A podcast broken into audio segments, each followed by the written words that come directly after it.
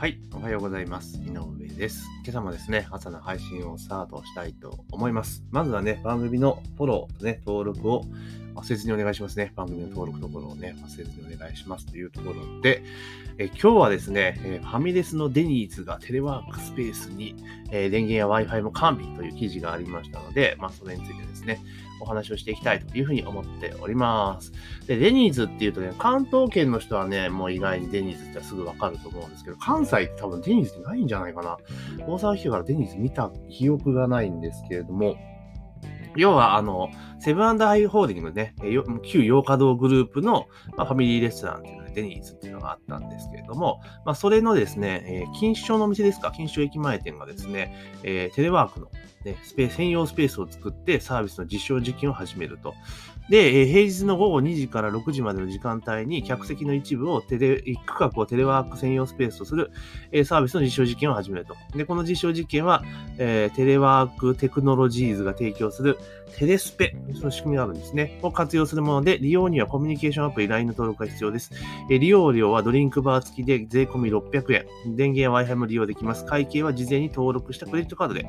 実施というところなんですね。これらは結構うまいこと考えたなっていうふうに思い思いますし、客席が結構あるお店とかだったら、まあ結構、えー、いいんじゃないかなっていうふうに思います。で、最初記事見たときに、え、とは言ってもそんな席、テレワークで全部回っちゃったらダメじゃんと思ったんですけど、書いてありますよね。時間が2時から6時なんで、アイドルタイムの時間帯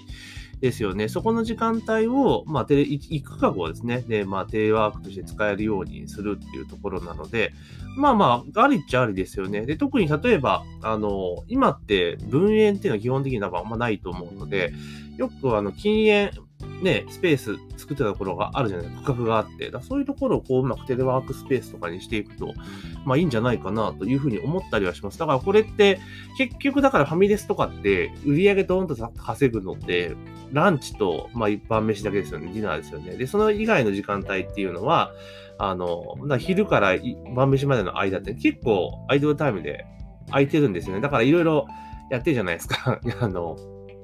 なんだろう、キャンペーンとか、えー、セールとかみたいなのやってますよね。そう、そういった、だから入りにくい時間帯を、まあ、こういうので埋めていくっていうのはすごく画期的なのかなと。で、まあ、業者さんで、で、LINE の登録が必要ですっていうのもまたこれミソで、あれですよね。要は、LINE のお店のところの公式アカウントとうまく紐付けとけば、っていう話ですよね。うん。で、あとはその、なんていうのかな。まあ、そうやって LINE 通、ね、連絡する手段が取れれば、こうやって絶対ブロックしないじゃないですか。だって、テレワークの場所とかってね、確保するってことを考えたら、あ、これうまいこと考えたなっていう気は、えー、ものすごくします。で、よくね、その、なんだろう、今までこうファミレスとか、あの、そういったところって、あの、まあ、勉強ユースですよね。勉強を使って、勉強で使って席を確保するっていうのがね、結構あったかと思うんですけれども、まあそういった部分の対策っていうか、それもだって結局これ取り込めますよねってところですね。今までだから、なんかその注文とか時間とかの縛りがなかったから、あのー、ね、ずっと帰れともなかなか言えずっていうお店多かったと思うんですが、これもう時間決めてるじゃないですか。要は、えっ、ー、と、14時から18時の4時間ですよね。4時間に限って自由に使う。4時間だから4時間を600円でドリンクバーついて、え利用できるっていう権利だから、これ別にだから、あれですよね。学生さんはこの時間無理かもしれないけど、あの、資格試験を勉強している人とか大学生とかだったら日中使ったりできるので、まあ、これはこれでありかなと。要はその、ファミレスとかでさっきも言った通り、ランチとモーニングのじ、あ、ランチ、ランチとディナーか。だから昼と夜の時間帯に結構人いっぱい入れて稼ぐってモデルじゃないですか。で、ライドルタイムっていうのはまあ、えー、お客さんパラパラ入るけど言うほど入らないと。だけど客席はそのピークタイムに合わせて基本的には作ってあるから、結構大きくて席が遊んでる。ってことを考えたら、この4時間の時間帯にこういった、えー、テレワークみたいなこういう取り組みをすることによって席埋めることができますよね。え通常であれば、からがら、600円でどうなんだって話もあるかもしれないけれども、何もしなかったら空席じゃないですか。だから売りが立たないわけですよ。でも、これだと、えー、600円は少なくとも売りが立つわけですよね。まあ、ドリンクバーコミだとしても、な立つわけですよ。で、かつ、じゃあその人たちが、まあ、全員が全員とは言わないけれども、何も600円以下使わないかった、そんなことは多分ないと思うんですよね。4時間まではちょっと休憩するかっていうところで、まあ、コーヒー飲んだり、ちょっとなんかつまみたいなと。だったらデザート頼んだりとかする可能性もあるわけですよね。うん。で、それで結構やって、頻繁に使うっていう習慣ができてしまえば、お店に来る可能性って結構高まるんですよね。だからこの考え方すごく私はうまいなと思いますし、まあおそらく、えー、いろんな、まあ立地とかにもよると思うんですけど、まあうまくいけるところはこれどんどんやっていった方がいいんじゃないかな。で、100席をだって遊ばせとくぐらいだったら、まあこういうのでね、訴求ができるわけじゃないですか。だからこれは絶対いい取り組みかなと、私は個人的に思っています。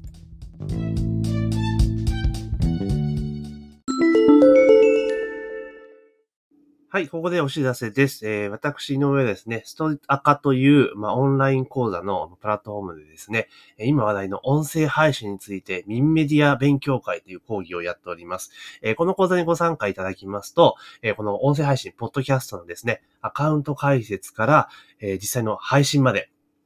実際のワークを通じてですね、その講座内で自分のポッドキャスト番組が持てるようになります。毎週ですね、講座開催しておりますので、ぜひ自分も音声配信、ポッドキャストをやりたいなっていうふうに思われる方は、ぜひね、概要欄にリンクを貼っておりますので、まあ、そちらの方からね、講座のご案内ページをご確認いただければというふうに思っております。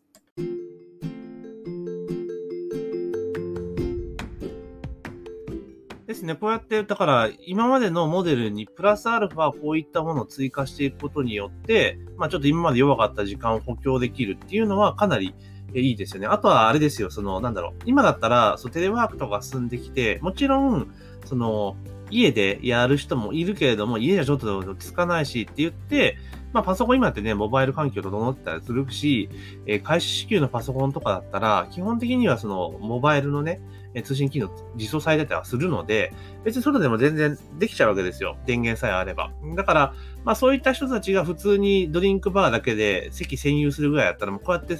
商品にしてしまって、まあ売った方がいいですよね。で、時間も限られてるしっていうのは、これは結構画期的かなと、えー、私は思っています。なので、客席が比較的日中の時間帯ね、遊んでいるところに関しては、もうどんどん真似をしていったらいいと思いますし、多分増えてくるんじゃないかな、こういうところって。うん。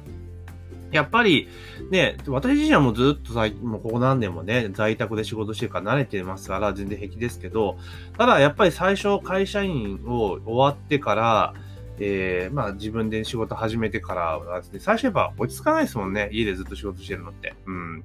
今でこそ慣れてるからあれですけど、やっぱりどっかでやった方がなんかちょっと気分が、みたいなことがあると思うので、まあ一定数多分需要はあるはずなんですよ。だから、これか、これ多分うまく、私はわかんないですよ。わかん、実際わかんないけど、私はうまくいくような気がしますよね。だから、後に多分店舗数増えていって、で、おそらく他の業態、業種とかね、他の競合とかも、まあ真似していくんじゃないかなっていう気はすごくしますよね。だから600円って結構でかいと思いますよ、これ。うん。あの、何もしなかったらそのね、全然売り上げが立たないところを600円で確保できるっていうところなので。ですから、まあこれは、あれですよね、コロナで、その、生活環境とかいろんなものがね、価値観が変わってきた中での変化に対応した、まあ一個のサービスじゃないですか。だから今後こういったものっていうのはどんどんどんどんやっぱ増えてくると思うんですよね。あの、もちろん誰も彼もがね、自宅でね、スムーズにいい環境で仕事ができるとは限らないから、そう考えるとこうファミレスとかそういったところが、まあ次の、えー、次というかまあ売り上げを獲得していく家で、こういうふうにややってことがね、やっぱ必要なのかなというふうに思いますよね。これ、なんか結構ね、面白い取り組みだなと。で、これ多分、あれじゃないですか、そのファミレス系は全部いけますし、あとカフェ、カフェとかも意外に、カフェでもほっといてもお客さん入るから別にいいのかもしれないけれども、で、これでちゃんと感染症対策とかしっかりしとけばいいわけですし、基本テレワーク利用だから一人利用じゃないですか。だから左右の区画だけをしっかりしとけば、もう結構全然問題なかったりすると思うんですよね。うん。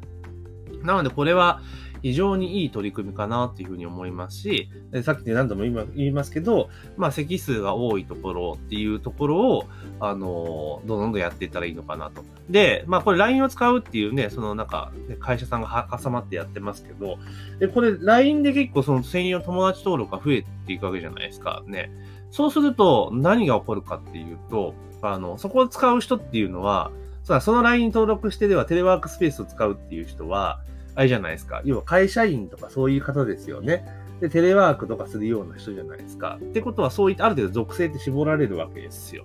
どういう人かっていうのが分かってくるわけですよ。で、それ友達数で増えていくじゃないですか。じゃあ何が起こるかって、広告枠が売れるようになるんですよね。うん。だからそういったテレワークをするような人をターゲットとするような、まあソフトウェアとかアプリとか、まああとはガジェットとかツール系ですよね。まあそういったものの宣伝とかっていうのができるようになったりするわけじゃないですか。ね。うん。だからそうなってくると、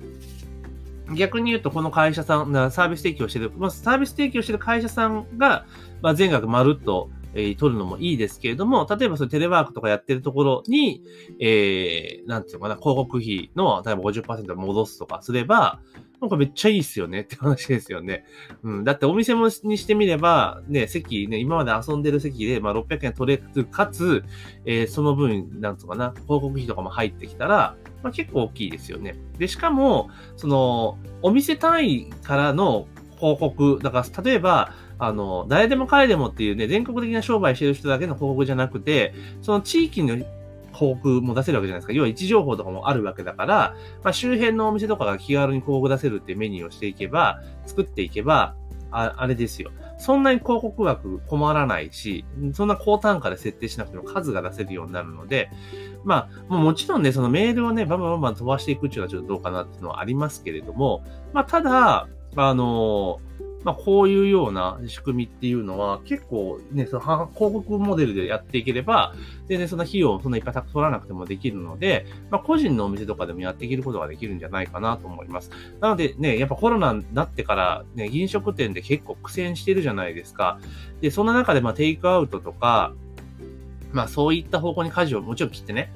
あの、デリバリーとか、で、それで売り上げを伸ばしていくっていうのももちろんいいんですけれども、まあそれと同時にまた違った切り口でのこういった、でこれって別にあれじゃないですか、え、その、なんだ、自粛要請とかにね、変わらないわけですよね。だからもちろんこの、なんだろう、その支援金がどうじゃこうじゃっていう話になった時には、ちょっとあれは必要かもしれないですけど、考えることは必要かもしれないですけど、でもこうやって、また違うところで行けば、例えば従来の、えー、なんだろう、えランチとかそういった時間帯っていうのは、まあ、テイクアウトとかデリバリーとかでも売り上げ作業をさせて、で、アイドルタイムとかはこれで売り上げをやっていけば、仮に夜の時間帯の営業を絞れたと、絞られたとしても、まあその分、あの、こういったところで、今までとは違った売りを立てるように、ことができるようになれば、まあお店にとってもプラスになりますよね。で、しかもここって人件費とか